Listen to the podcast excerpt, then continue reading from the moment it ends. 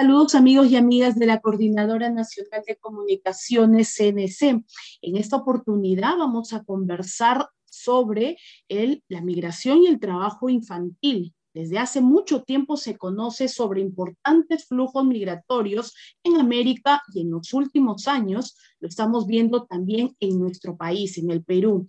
El Banco Mundial estima que entre el 2018 y 2020, más de 1.300.000 venezolanos han establecido su residencia en el Perú. Sin embargo, hay algo en lo que no estamos poniendo atención, y es en la cantidad, por ejemplo, de niños, niñas y adolescentes que llegan, la mayoría de veces sin documentos. ¿Cuál es la situación de la población migrante y qué se está haciendo frente a esta situación?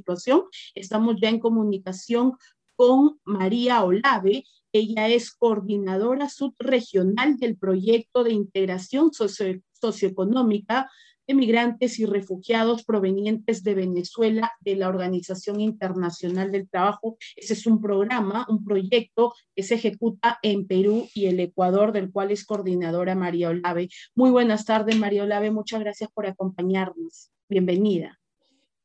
Muchísimas gracias, Cindy. No, más bien eh, muy agradecida por el espacio y la posibilidad de intercambiar algunas ideas sobre, este tema, ¿no? En el que tenemos mucho que aprender y, y un desafío muy importante para actuar, ¿no? Así es, totalmente de acuerdo. Y bien, eh, sobre el tema que ya poníamos sobre la mesa, si bien estas personas, migrantes, refugiados, llegan buscando nuevas y mejores oportunidades de vida, en la realidad, ¿a qué peligros están expuestos, por ejemplo, y especialmente los niños, las niñas y los adolescentes migrantes cuando llegan a otro país? ¿Cuáles son estos derechos que en muchos casos se ven vulnerados en esta situación de migración? En conjunto, eh, en realidad es varios derechos los que se ven vulnerados ¿no? en, esta, en este desplazamiento o en esta, en esta movilidad. Hay niños, eh, niñas y adolescentes que vienen acompañados por su familia, es decir, que se desplazan con su núcleo familiar. Y entonces hay cierto nivel de protección, ¿no? porque están bajo la, eh, la responsabilidad de sus padres o tutores principales. Pero también hay otros niños, niñas, adolescentes que se desplazan eh, no acompañados o, que se unen a otros grupos que no son su familia. ¿no? Entonces, en esa medida, los riesgos también son diferentes. Están expuestos a mayor vulnerabilidad eh, aquellas personas menores de edad que no están con su grupo familiar empezando por el derecho a estar protegido ¿no? Eh, en el seno de, una familia. También el acceso a los servicios básicos, por ejemplo, de alimentación, y de vivienda, aún quien viaja con su grupo familiar, lo que estamos viendo es que hay problemas de alimentación, hay problemas de acceso a medidas sanitarias y a servicios de salud, hay problemas de acceso a una vivienda, ¿no? En condiciones adecuadas. Ya en términos, digamos, de, protección más integral, el acceso a la educación, el acceso y la permanencia, ¿no? También en, en las escuelas está afectado por este proceso migratorio. Y también porque las familias que migran no necesariamente se establecen en el primer destino al que llegan, ah, sino que hay también una movilidad, ¿verdad? Porque los, los, los, digamos, las partes adultas, ¿no? los miembros adultos de ese hogar, están buscando una generación de ingresos y unos medios de vida. A veces los encuentran en, una, en unas localidades y a veces los encuentran en otras, entonces se van desplazando y con ellos sus hijos y hijas. Entonces también la escuela eh, sufre por esa movilidad y ese desplazamiento, ¿no? Entonces hay un conjunto de derechos que, que, se van sumando a un esquema de desprotección que, sobre el cual también es verdad que sabemos muy poco. Y eso quizás es un desafío muy urgente ahora y es conocer más qué es lo que está pasando con estas poblaciones del movimiento, en particular con las personas menores de edad, y qué respuestas ¿no? podríamos dar adaptadas a esa movilidad ¿no? Exacto. Eh, que se está dando. Ajá, y sobre este tema mencionaba ya el tema de la situación justamente económica por la misma eh, condición de, migrantes o de esta migración que vienen realizando estas familias. Ahora, nos preguntábamos si el trabajo infantil de miles de niños, niñas y adolescentes actualmente es naturalizado e invisible a los ojos de la sociedad en muchos casos, ¿qué pasa con la niñez migrante? El problema se agudiza. El, claro, el, el, tema con las, con las personas menores de edad que están migrando es que eh, su vinculación a las actividades productivas constituyen una necesidad urgente para su núcleo familiar o para ellos mismos o ellas si, si están solos, si están fuera de, de, su, de su familia. Entonces, hay una mayor demanda por la generación de ese ingreso económico que es levemente diferente a lo que ocurre normalmente, a lo que nos muestran las estadísticas que sabemos en nuestros países, ¿no? Porque, por ejemplo, en Perú, cuando uno mira el trabajo infantil y lo analiza con, con las encuestas nacionales de hogares, ¿no?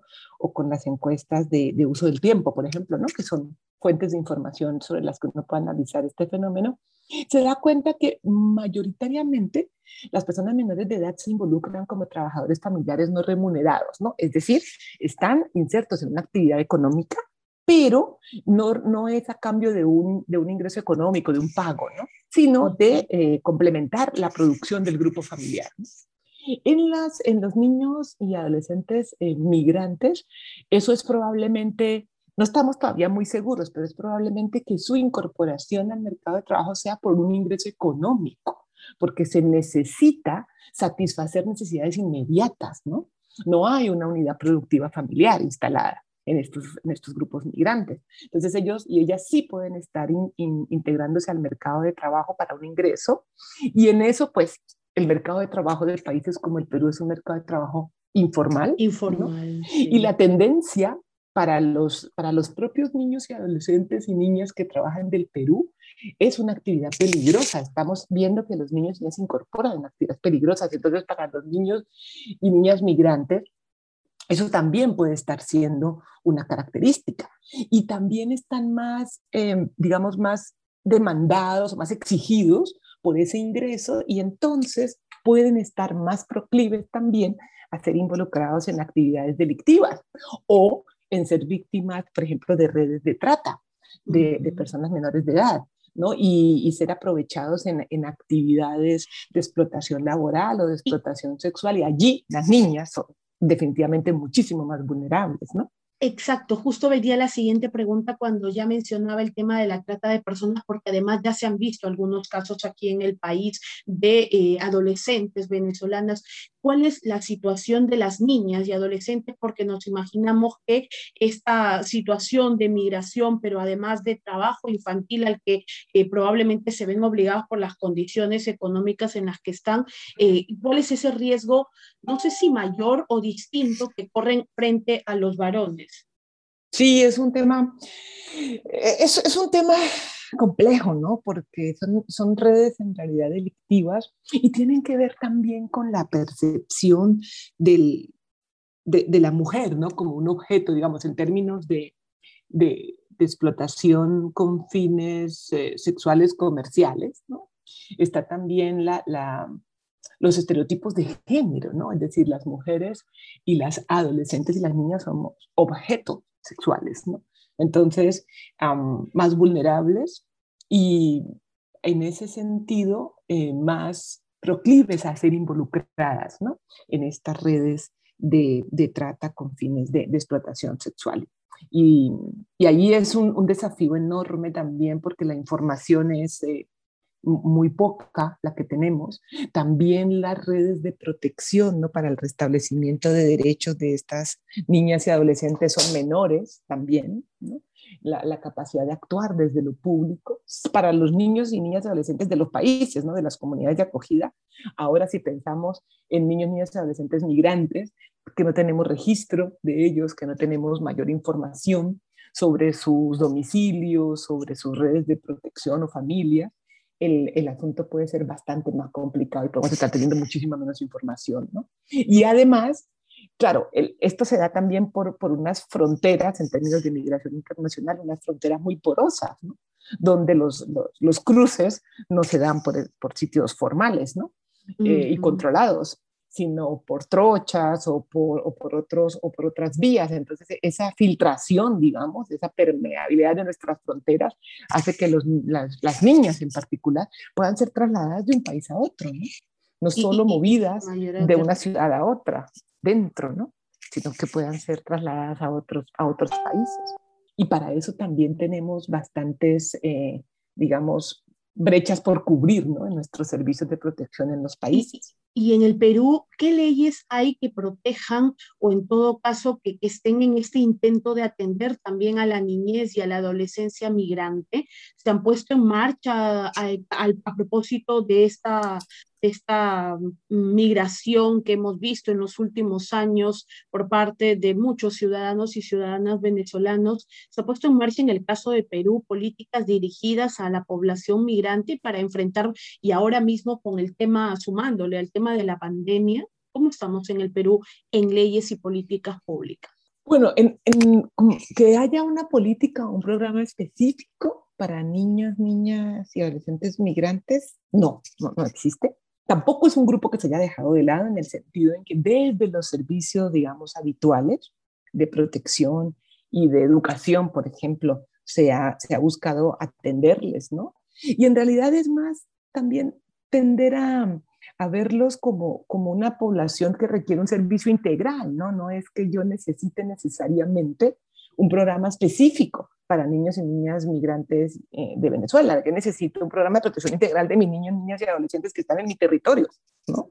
Entonces, eh, creo que, que, hacia allá habría que intensificar la, el, desde nuestro punto de vista como, como OIT, el Perú ha avanzado muchísimo ¿no? en sus marcos de políticas, en, en afinar programas específicos de identificación y atención, pero falta, eh, falta llenar algunas brechas específicas, ¿no? quizás este enfoque de poblaciones vulnerables, como los migrantes, pero hay otras, por ejemplo, como los niños y niñas con, en, situación de discapacidad, por ejemplo, o los niños y niñas que, que pueden estar eh, migrando temporariamente ¿no? entre urbano y rural, también hay esta movilidad, pues requieren unos, unos servicios más diferenciados, ¿no? Pero deberían formar parte de, de, la población en general que necesita una protección desde el Estado. Y ha dicho una palabra clave, una atención integral. Creo que eso resume eh, lo que venimos conversando, la atención integral que abarque todos eh, los enfoques y las perspectivas de atención.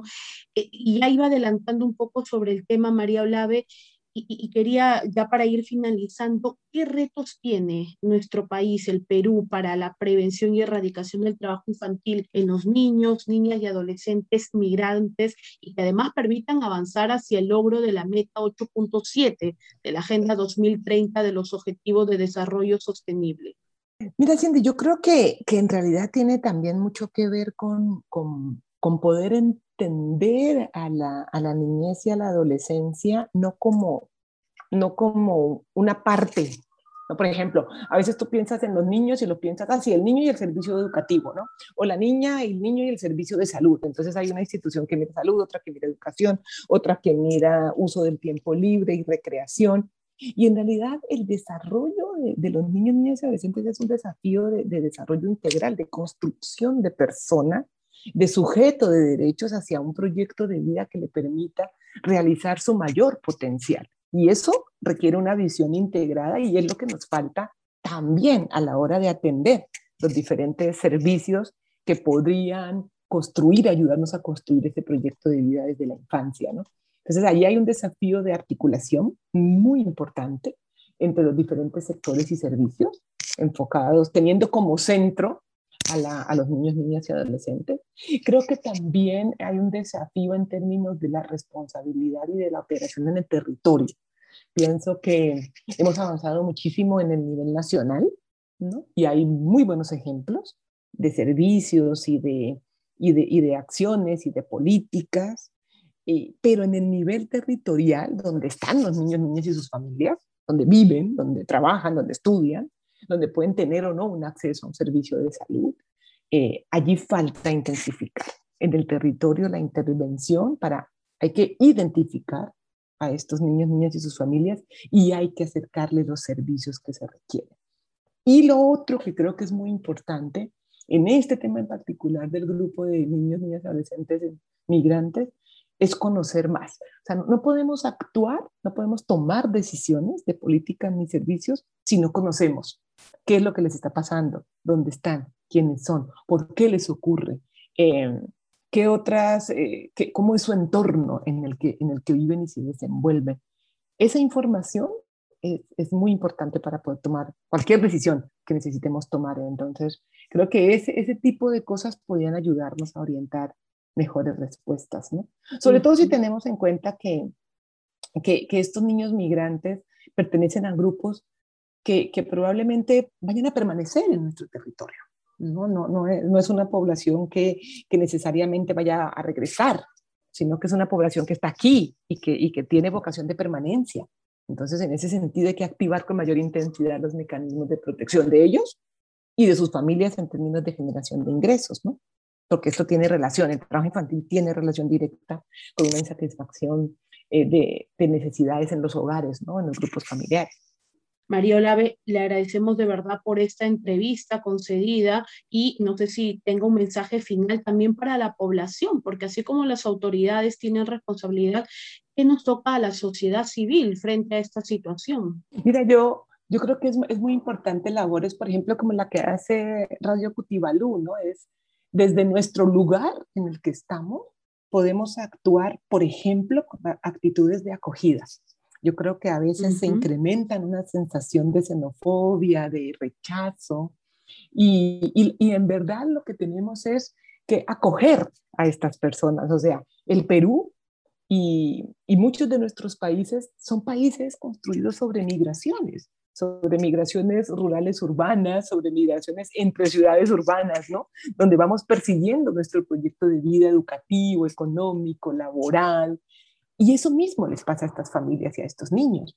Entonces, creo que lo más importante es que podamos tener una actitud de acogida, una actitud de acompañamiento y una actitud de, de dar a conocer el lado positivo también de que estas personas estén con nosotros Así y, es. y, y, con, y que su, el potencial que tienen de contribuir los adultos de manera a nivel económico y de habilidades y conocimientos, y los niños de incrementar en el mediano plazo nuestro capital y nuestro potencial humano, ¿no? Enriqueciendo nuestra, nuestra cultura, nuestra interacción social. Yo creo que, que, debemos partir de ese reconocimiento para poder actuar juntos, ¿no? Y, protegerles, que es nuestro deber como adultos, además. Nuestro deber como adultos, sin duda. Ha sido María Olave, coordinadora subregional del proyecto de integración socioeconómica de migrantes y refugiados provenientes de Venezuela de la Organización Internacional del Trabajo. Muchas gracias, María Olave. Ha sido un gusto conversar con usted y, por supuesto, la comprometemos para una próxima oportunidad seguir dialogando sobre este tema que es muy importante. Muchas gracias. Gracias a ti, Cindy, y un saludo a todas las a, a todas las radioescuchas de Cutibalú, muy amables. Muchas gracias.